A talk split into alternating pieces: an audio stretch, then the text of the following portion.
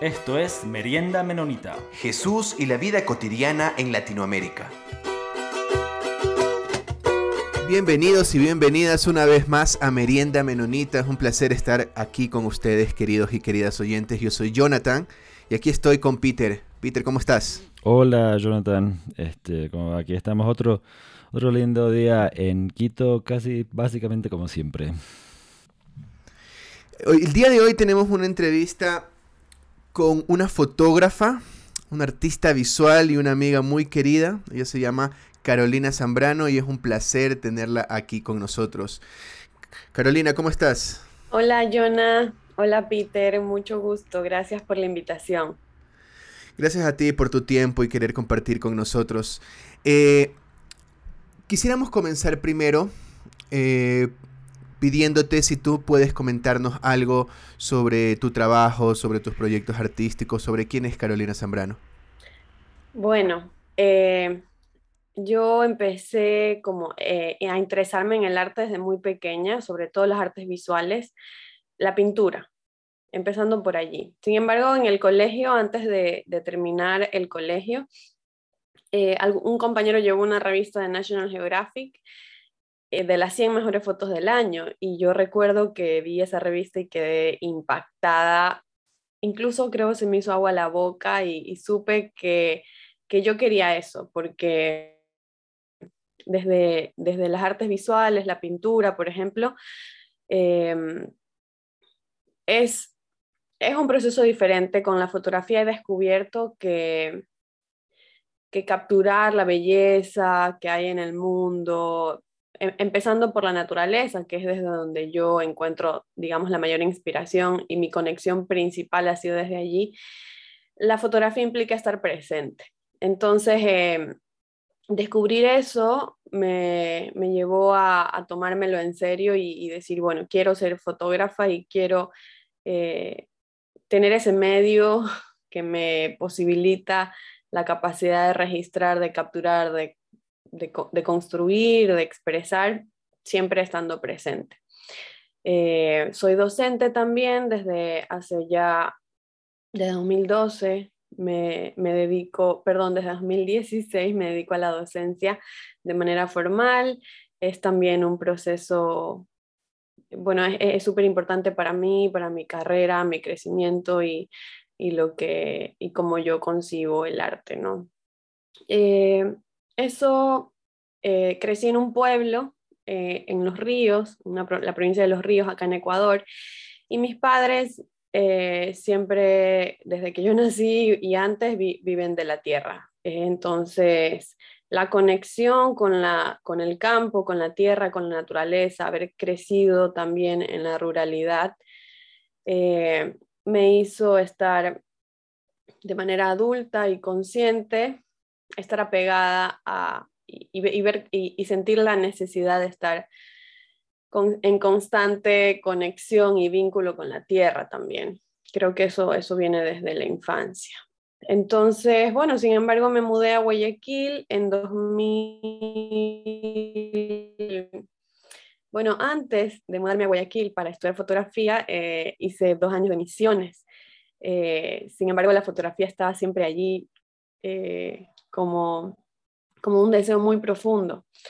Eh, y, claro, yo vi ideal y dije, bueno, eh, puedo vincular misiones y fotografía, pero la vida eh, me llevó por otros lugares y, hoy mi, mi, profesión y mi desarrollo, el desarrollo de mi carrera, de mi vida, mi proyecto de vida es desde la fotografía. Em, entonces estudié, estudié la carrera en 2012, desde 2012 viví en Guayaquil y a finales de 2020 en la pandemia salí, me fui a vivir a la Amazonía y pues ahora estoy en Quito temporalmente, así mismo. Eh, eso sería un breve resumen, no sé si quieran saber algo más. gracias, gracias Carolina. Entonces, vamos a ir este, conociendo más sobre, um, sobre tu trabajo, sobre tu, proyecto de vida y, lo demás ah, mientras vamos conversando. Y este, quizás para arrancar con, una pregunta sobre de alguna manera, ¿cómo, cómo usas el, medio de, la fotografía? Nosotros aquí ahorita este programa va, va, a salir en audio, estamos conversando, las personas nos pueden escuchar, mayormente la gente que nos escucha este, habla, habla castellano, nos pueden entender. Este, en cambio, en, la fotografía no, estás limitado a, algún idioma en, particular. Este, pero en, este, en el caso de, las comunidades este, indígenas y mayormente amazónicas, este, quería ver que si este, cuando, cuando sacas fotos de, eh, de, estas comunidades en particular y también otras, otras, este, otras culturas indígenas, de, desde la, la, cultura amazónica, este, un poco donde he podido aproximar um, con comunidades cofanes, shuar, su, su, su, entorno y su medio no es solo de dos dimensiones. Nosotros ahorita estamos mirando una pantalla, este, mis hijas estudian leyendo libros. muchas de las cosas solo son en dos dimensiones. En cambio, este, en las culturas indígenas, especialmente amazónicas, su, aprendizaje y, su, modo de, ver y interactuar con el mundo, hay muchas dimensiones. Hay olor, sonido, tienen que saber todo lo que está a su alrededor. Pero vos al, trabajar con tu fotografía, este, estás transmitiendo después en solo dos dimensiones. Ah, quería ver este, que, cómo, cómo usas esa, esa, esa realidad este, de intentar de, transmitir todo lo que es esta, esta realidad tan este, multidimensional que es este, la, cultura indígena y en particular la, este, esta zona hermosa de, la Amazonía de Ecuador. Sí, eh, bueno, gracias Peter. Y mm, verás, para mí la fotografía, mm, digámoslo así, es como una excusa. De hecho, yo, mi, mi aproximación a las comunidades amazónicas particularmente al pueblo Guaurani, que es el pueblo más recientemente contactado. Ellos fueron contactados en 1956. Eh, mi acercamiento a estos pueblos fue desde como persona, sobre todo en viajes misioneros incluso. Luego me hice fotógrafa, yo no tenía idea que me iba a ser fotógrafa todavía cuando fui a la selva por primera vez. Eh, pero hubo esa conexión con las personas principalmente. Entonces, para mí la fotografía es un puente, en principio, que me permite acercarme. Eh, es también, eh, creo que la llave para, digámoslo así, abrir ese puente es la escucha. Entonces, un poco mi proceso de fotografía con ellos ha sido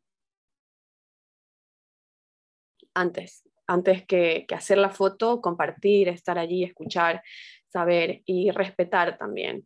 Eh, hay mucho, hay, hay mucho, mucha construcción identitaria que se ha hecho de ellos desde un lugar más exótico, desde hace años. Y, y alguna vez, eh, hablando con unas amigas, tengo dos amigas muy cercanas que son amazónicas, una de ellas es Guaurani, que se llama Manuela Ima, y luego está Romelia, que es Quichua y trabaja, ha trabajado más de 15 años con Guauranis. Eh, bueno, hablando con ella sobre esto, justamente sobre este, este, digámoslo así, extractismo cultural que se ha hecho con ellos por ser de pueblo, un, pueblo de contacto inicial. Eh, este, este extractivismo a partir de la fotografía es siempre de un lugar exótico, de afuera, eh, no siempre, perdón, pero mayormente. Entonces, a Manuela se le ocurrió una idea y claro, yo ya era fotógrafa, esto fue en 2017, yo en 2017 eh, entré eh, a, una gira bastante extensa con ellas Ella, Manuela en ese tiempo era presidenta de la Asociación de Mujeres Guaraní de la Amazonía Ecuatoriana y entramos eh, para una gestión. Entonces yo, eh, ellas siempre me invitaban y yo empecé a entrar con cámara en mano, ¿no? Y empecé a hacer fotos. Y el resultado de, de, esa entrada fue un montón de fotos que yo había hecho, pero por otro lado Manuela también hacía fotos, porque ella, aunque no es fotógrafa profesional, digámoslo así, tiene, siente la necesidad ha sentido y para ella es súper importante de dejar un registro visual para la memoria de los líderes futuros, para que los líderes futuros, dice, dice ella, sepan cómo se hicieron las cosas y tengan un modelo, ¿no? tengan una fotografía como un documento. Em, por otro lado, Romelia también, desde, desde una mirada más cercana, em, eh, muy, sensible y, aficionada, ella también hacía fotos. Entonces, a Manuela se le ocurrió la idea de, hacer una exposición en 2017 de fotografías de las tres. Tres amigas que en ese momento llevábamos, yo las había conocido desde hace 10 años y desde, desde esa época yo había entrado todos los años a la selva. Entonces, eh, tres amigas desde lugares distintos yo soy mestiza, ellas son amazónicas, eh, pero de vivencias entrelazadas y con un sentir que nos une por el territorio amazónico.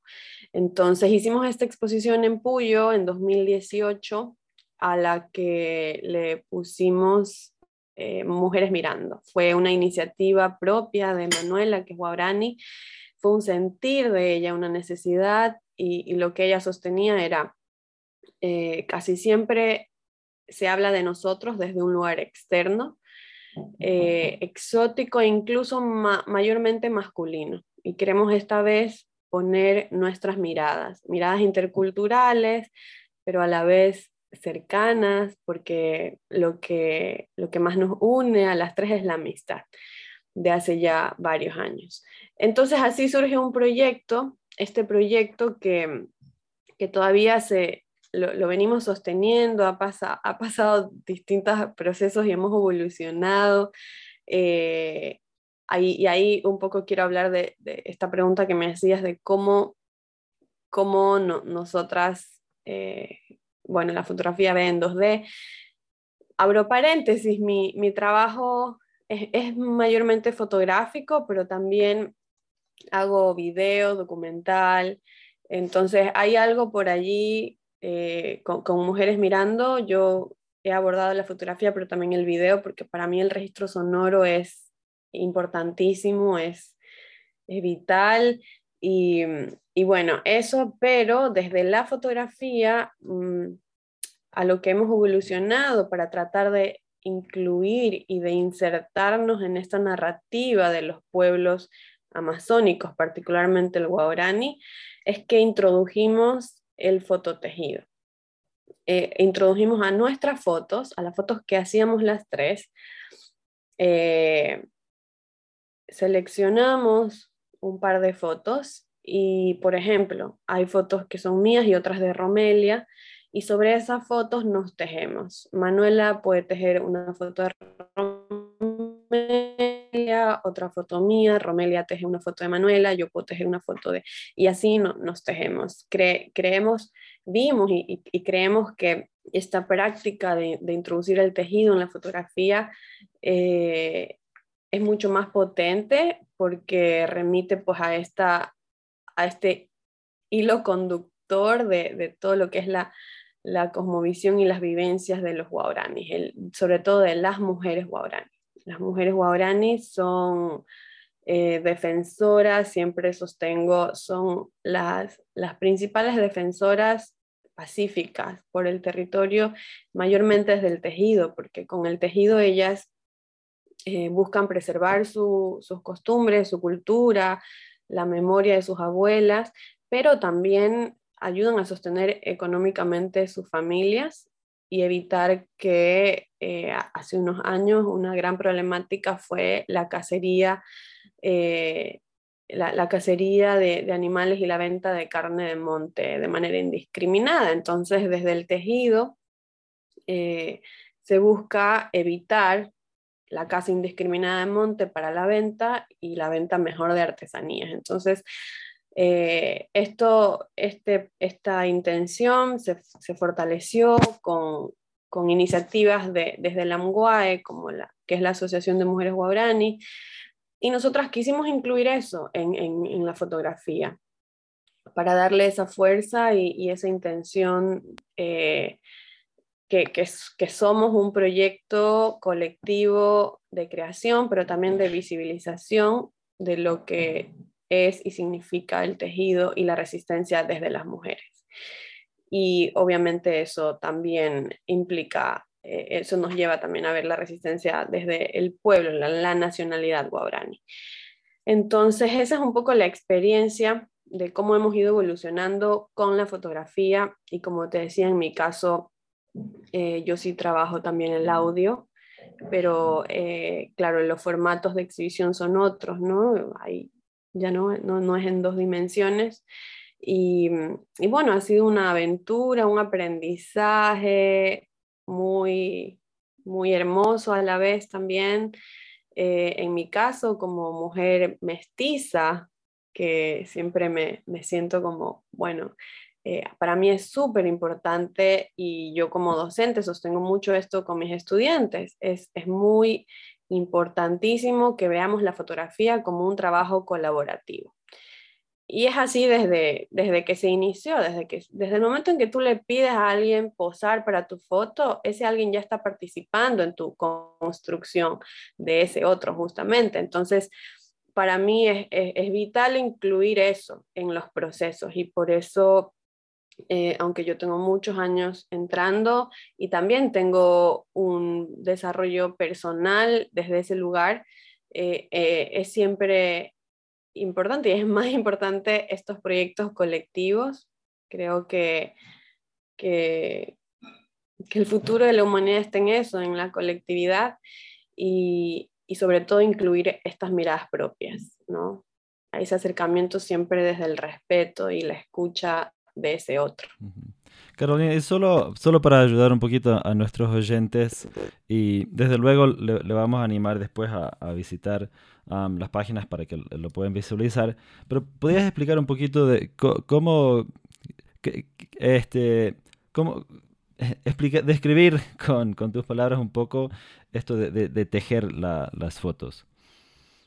Sí, bueno, em, imprimimos las fotos en papel en papel, en cartulina gruesa. Y sobre eso agarramos un hilo, una, aguja, eh, introducimos el hilo de la chambira. La chambira es una palma amazónica que crece en estos climas súper húmedos. Es una palma de la cual sale una fibra eh, muy resistente que las mujeres procesan eh, desde el, procesan desde la fibra, luego viene el procesamiento del tinturado, el secado, es todo un trabajo enorme de esfuerzo desde ir a recolectar. Y, con ese hilo ya eh, tinturado y seco, luego se lo, se lo trenza muy chiquitito y, allí recién se, se, teje. Entonces nosotros lo que es tejer con el hilo de la chambira las fotos como un fotobordado. Es muy común esta práctica del fotobordado. Nosotros le decimos fototejido porque así es como las mujeres lo conciben con la chambira. Em, y eso básicamente es como si vieses una fotografía impresa en cartulina, eh, le haces hueco y tejes sobre ella. El tejido como, como un gesto a veces, como un complemento, como un diálogo con la imagen fotográfica. Gracias, Caro. Eh, Caro, pasando un poco a un reportaje que hiciste para Heckle City, llamado Los contactos de los pueblos aislados. Mencionaste anteriormente sobre los pueblos no contactados y en el reportaje hay un cierto matiz en un momento cuando se dice que son mal llamados no contactados. ¿Podrías, por un lado, contarnos sobre este proyecto Los contactos de los pueblos aislados y por otro lado, decirnos por qué serían mal llamados eh, pueblos no contactados? Sí, bueno, esta, esta perspectiva, digamos, esta historia de los pueblos aislados eh, surge en mí a partir de 2018, creo, o 2017, eh, a partir de un collar que me muestra Manuela. Manuela, eh, su padre fue un guerrero, un líder de una comunidad que se llama Tihuino. Y en Tihuino, eh, es una comunidad que queda en las vías de la expansión petrolera. Tú puedes ir en bus, creo que hay tres buses que entran al día, o sea, el acceso es tedioso, pero es bastante fácil en relación a otras comunidades. Y allí donde llegan buses, carros y, hay mucho movimiento, sobre todo mucha, mucho avance de, la frontera petrolera y de, de la, y de la cultura occidental también allí en esta comunidad, eh, constantemente desde hace, bueno, desde que ocurrió el contacto llegan los pueblos aislados. Es muy cerca, muy cerca. Em, entonces, en esa comunidad antigua no hubo una, un enfrentamiento entre guaranis y taromenanis, que son los pueblos aislados. Tagueiri y taromenani es como se le suele llamar eh, desde organismos y, e instituciones. Sin embargo, bueno, hay un debate allí sobre, no, sabemos si todavía siguen existiendo los Tagairi, por ejemplo, si ya se extinguieron, pero así se les llama. Entonces, allí ocurrió un enfrentamiento de esa comunidad hacia adentro a la selva y el padre de Manuela obtuvo un collar, un collar de, los pueblos aislados eh, que se trajeron como un trofeo de esta, de esta guerra. Este collar Manuela lo, tenía guardado cuando su padre muere. Eh, se lo da a Manuela para que ella lo tenga y Manuela lo tiene guardado, súper eh, protegido en su casa, ella no lo muestra a muchas personas. Y para ese momento, en 2018, eh, después de varios años de conocernos, ella me lo, me lo muestra y yo me quedé impactada porque es un collar hecho con residuos de plástico de las petroleras, pero también con tapas de Coca-Cola, de ketchup. Es un collar que tú lo ves de lejos y tú dices, wow, es impresionante, está muy bien elaborado, parece un collar, de hecho es un collar diseñado eh, finamente, los colores, las texturas, pero cuando te acercas encuentras lo que acabo de decir e incluso es impresionante ver, por ejemplo, cómo mezclan eh, estos mullos, que en quichua les dicen mullos a estas eh, pepitas de plástico que vienen de afuera, eh, que acá también les decimos Shakira, ellos, a ellos les encanta eso, entonces a veces si lo ven tirado o lo roban o, les gusta mucho eso. Entonces tú ves, por ejemplo, mezclas de mullos con dientes de cierre de blue jean. Eh, encuentras pedazos de plástico que ellos mismos cortaron para diseñar piezas de collar. Y en este plástico tú ves las letras de Ecuador, del petróleo. Eh, hay una placa de metal grande que tiene el collar, que es de Petrobras, que fue una, una petrolera que, que, que, trabajó, que estuvo acá, es de Brasil y estuvo acá en Ecuador muchos años. Entonces, claro, tú ves este collar y dices, ¿de qué no contacto estamos hablando? Si el collar mismo es una pieza de su arte que, que, expresa y que muestra esa, ese, ese contacto parcial y, forzado a la vez. Entonces, desde, desde el reportaje yo un poco cuestiono y no es algo que yo, es algo que desde la academia, la antropología, la sociología se lo ha venido ya planteando desde hace algunos años, y es el desmitificar esta idea de no contacto eh, sino más bien de, hablar de un contacto parcial y también de esta concepción que el Estado ecuatoriano les dio a estos pueblos cuando se les llamó en aislamiento voluntario. Entonces lo que nos preguntamos es si realmente, su, sí, su aislamiento voluntario se sostiene porque son pueblos que decidieron aislarse. Cuando ocurrió el contacto de todo este gran pueblo, conjunto de clanes, que hoy les decimos guaranis, cuando ocurrió este contacto en el 56, hubo un par de familias que dijeron no queremos saber nada de esto y nos, y nos metemos y se refundieron en la selva. de allí viene uno de estos grupos de los pueblos aislados. Entonces, por esta concepción de autarquía social se les, se les ha denominado en aislamiento voluntario, pero hoy, con todo el avance del extractivismo y los riesgos y la vulnerabilidad que rodea a estos pueblos, no, nos cuestionamos si realmente es un aislamiento voluntario o más bien forzado, o ambas diríamos, ¿no? Hay ambas cosas, pero el, esta connotación, aislamiento voluntario, no hay que tomarla como si, como romantizar esta idea de que ellos eh, quieren vivir eh, aislados en la selva. ¿no? En el reportaje hay, un, hay tres videos que yo hice, por ejemplo, el primer testimonio es una mujer que cuenta cómo un grupo llegó eh, a su casa eh, y quería llevarse a sus hijas porque ah, hubo una matanza donde mataron a, casi todas las mujeres y se quedaron sin mujeres y estaban buscando mujeres para reproducirse.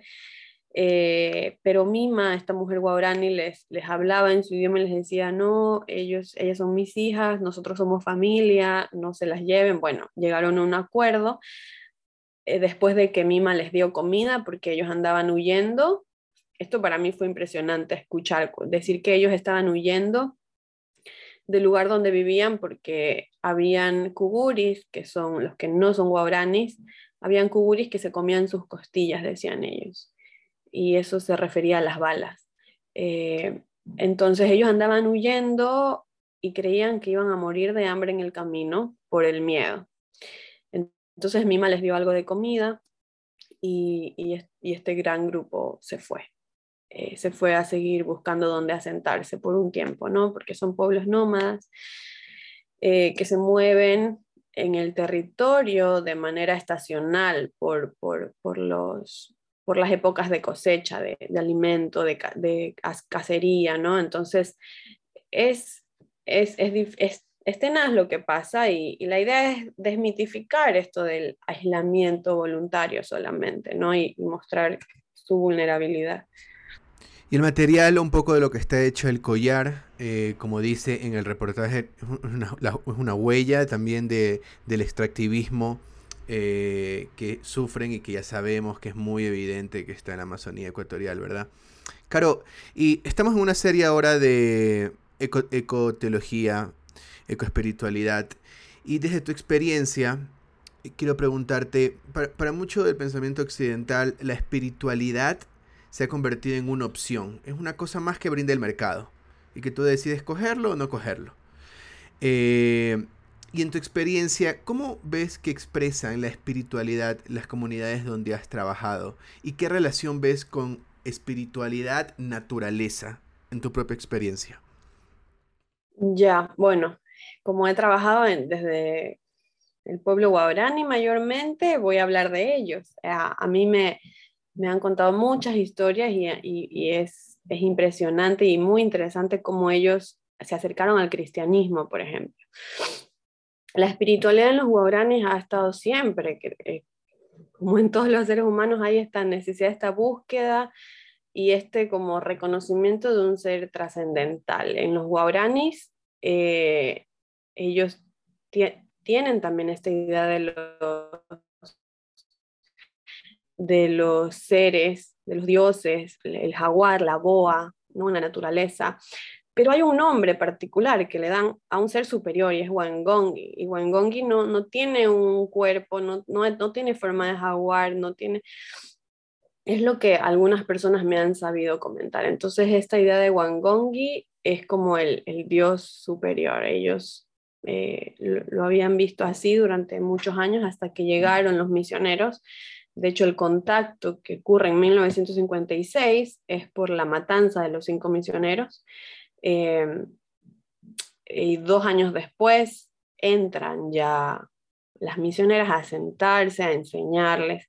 Y un misionero justamente el año pasado me contaba y me decía, eh, para ellos eh, no fue muy difícil aceptar el cristianismo porque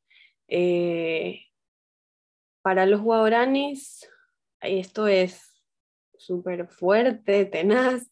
Ellos antes de ser contactados eran conocidos como el pueblo más sanguinario del Ecuador y me atrevo a decir de los más sanguinarios de Latinoamérica, por sobre los Yanomami en Venezuela.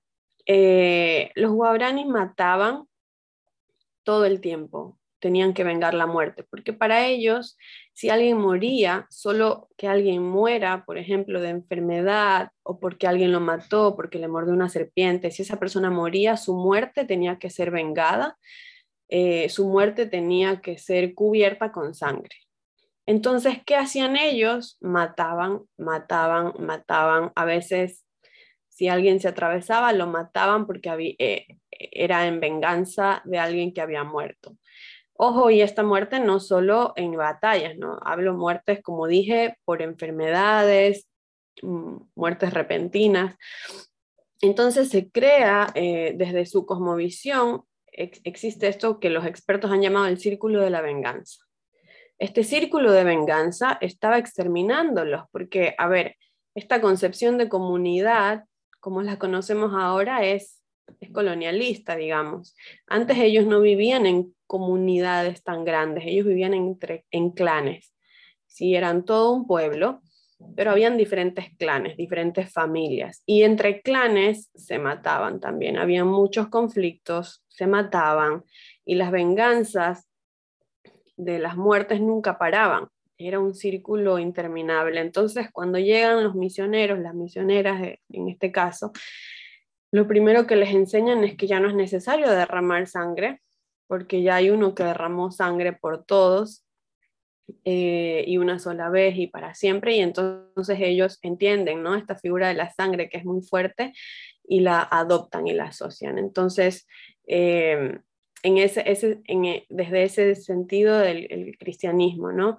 pero la espiritualidad, lo que me preguntabas, Yona, lo que yo he visto poco de cerca es eh, es como, a ver, su, su vida misma, ¿no? La, cómo ellos se conciben en el mundo es en correlación con la naturaleza, siempre. Y esto es común en todos los pueblos originarios, por ejemplo. Eh, y la naturaleza como un como una gran eh, casa a, a no habitar, pero también la naturaleza como, como esto a, lo que hay que enfrentar y que temer. Eso también es, es, es parte de la concepción de los pueblos originarios, ¿no? Por eso, por ejemplo, abro paréntesis, los pueblos del los pueblos de, de, la, de, la, de los Andes, ¿no? Vemos en Bolivia cómo eh, hacían estos templos en, en, el exterior, en la naturaleza como una mediación entre el hombre y la naturaleza. Entonces, a ver, yo como he visto eh, estas relaciones de coexistencia con la naturaleza, pero también de mucho respeto, porque la naturaleza es indomable, es, es durísima, es durísimo. Yo he ido máximo dos semanas, por ejemplo, y, es realmente dura la, la enfrentarse a la naturaleza. Eh, a los animales, eh, al, a las tormentas. Entonces, para ellos su espiritualidad, o sea, la naturaleza es como esa expresión eh, directa de esa trascendencia y de, una trascendencia con la que se puede coexistir, pero también como que hay que, respetar y a veces temer, ¿no? Es, es un poco lo que, lo que yo he podido ver. Em, y bueno, eh, hablando un poco ya de, las misiones, ¿no? Y, cómo esto se vincula con la espiritualidad de los guaos. Eh, es triste, es lamentable, es vergonzoso, una mancha en la historia de, las misiones con estos pueblos. Eh, hay, una mancha histórica que es, es muy difícil incluso todavía de, que, es imborrable un poco, y es este vínculo que hacen los primeros misioneros, no todos tengo entendido, pero los primeros misioneros que entran a territorio guaraní, eh, la forma para acceder es transar con el Estado. Entonces, mientras los misioneros hacen un trabajo espiritual, digo espiritual un poco entre comillas, porque excluyeron totalmente eh, la, el respeto a la espiritualidad de ellos, que pasa por la naturaleza, y, y con el Estado para la expansión petrolera. Entonces, un poco contraproducente. Eh, y, como digo, esto es una mancha triste, vergonzosa y, la cual yo he vivido también de cerca, esta imposición eh, de, de, hacerles pensar un poco que la espiritualidad pasa también por las formas y no respetar sus formas. y como digo, no todos, no todos, también hay misioneros más conscientes que, trabajan con ellos eh, desde un respeto a su espiritualidad integral, digamos, que es, es profundamente en coexistencia con la naturaleza. Entonces, estas luchas de los territorios, lamentablemente, yo personalmente no, no he visto mucho interés desde las misiones o los grupos eh, desde la iglesia como institución, eh, sino más desde organismos eh, de afuera, ¿no?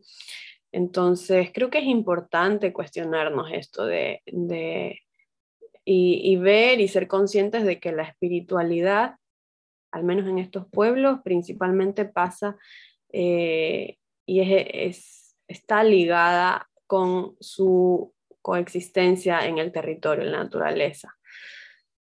Eso sería un poco lo que yo he podido percibir en estos años. Tampoco he profundizado mucho a nivel teórico, pero es lo que mayormente me han eh, comentado eh, amigos, amigas que son guarani, que han trabajado con ellos, ¿no?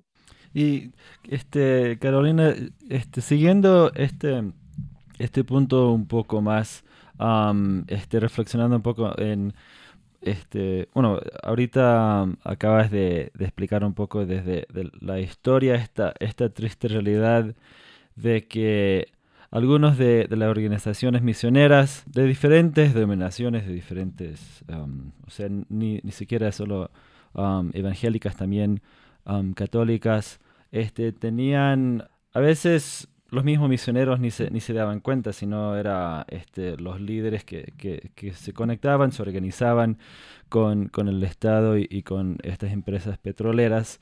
Dado esa, esa historia, ahora, hoy, hoy en día, ¿dónde ves el, trabajo de, la iglesia?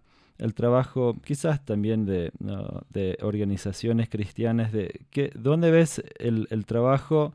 del, Evangelio, también dado esta historia, pero pensando en, la realidad de que esta, la, la, Amazonía ecuatoriana es una, una, frontera, podríamos decir, o una zona sumamente clave en, este trabajo del, del, bueno, podríamos decir, de la lucha contra el cambio climático. Es una zona este, que, no se puede comparar básicamente en su ecobiodiversidad de, en otras partes del mundo. entonces, la riqueza este, de, natural del lugar, pero también la riqueza cultural. ¿Qué rol debería, podría tener ah, la iglesia en, hoy en mm. este espacio? Sí, bueno, eh, muy interesante tu pregunta. Em, yo creo que la iglesia sobre todo debe cuestionar su, su, forma de aproximarse a estas comunidades y entender y, entender que lo que decía un poco hace rato, esta, eh, esta concepción de su espiritualidad pasa mucho por el territorio y por la naturaleza. Y que, y que la iglesia como institución puede también aportar a la protección de este territorio. Eh, honestamente yo no he visto mucho, eh, mucho, mucho compromiso desde esa, desde esa parte. Creo que es el gran desafío, el gran desafío. La iglesia y yo sostengo, eh, y no solo yo como cristiana, como, bueno, amiga cercana, digamos, sino a antropólogos, estudiosos, sostienen que, no todos, pero algunos, sobre todo eh, extranjeros, sostienen que eh, si no hubiese ingresado estos grupos misioneros, ellos ya se habrían extinguido por el círculo de la venganza, eh, o si no, incluso el Estado ya los habría exterminado. Eh, el contacto, si bien fue impactante y un poco agresivo, hubiese sido peor si no hubiese pasado así. Sin embargo, no podemos seguir en, eh, sosteniendo estas concepciones ¿no? de anulación porque es lo que me parece un poco, anular su forma de, de, concebir, de, coexistir con sus prácticas ancestrales eh, y su espiritualidad ancestrales. Eh, por ejemplo, o sea, eh, por ejemplo, el tema de la vestimenta, ¿no? eso es, creo, un ejemplo básico de, de cómo se ha tratado de, imponer una mirada de lo que, de cómo debería ser en relación a cómo ellos eran, ¿no? Eh, entonces, eso creo que es el gran desafío, Peter, y, y creo que como institución se puede aportar y se puede lograr mucho si hay el compromiso consciente. Muchas gracias, Carolina. Este, muchísimas gracias por, tu tiempo y, por este trabajo y, por esas imágenes tan impactantes. Le, animo a todos nuestros oyentes a ir a, visitar. están en, diferentes páginas. Lo vamos a poner en, las notas del, podcast para que lo puedan visualizar su trabajo. Muchísimas gracias, Carolina. Jonathan, ¿algo más para cerrar? No, nada más agradecerle a Carito por su tiempo, por sus reflexiones y claro, como dices Peter, poder animar a nuestros oyentes a que puedan visitar su página, pueden visitarla en Instagram, está como carol.plantasia y pueden buscar sus diferentes reportajes en la red. Sí, yo creo que sería buena idea ponerlos ahí en Instagram y los vamos a estar compartiendo. Carol, muchas gracias. Gracias a ustedes, John y Peter, ha sido un placer. Mando un abrazo. Muchas gracias, Caro. Y como siempre, agradecemos a la Red Menonita de Misión y a la revista Anabaptist World por hacer este espacio posible.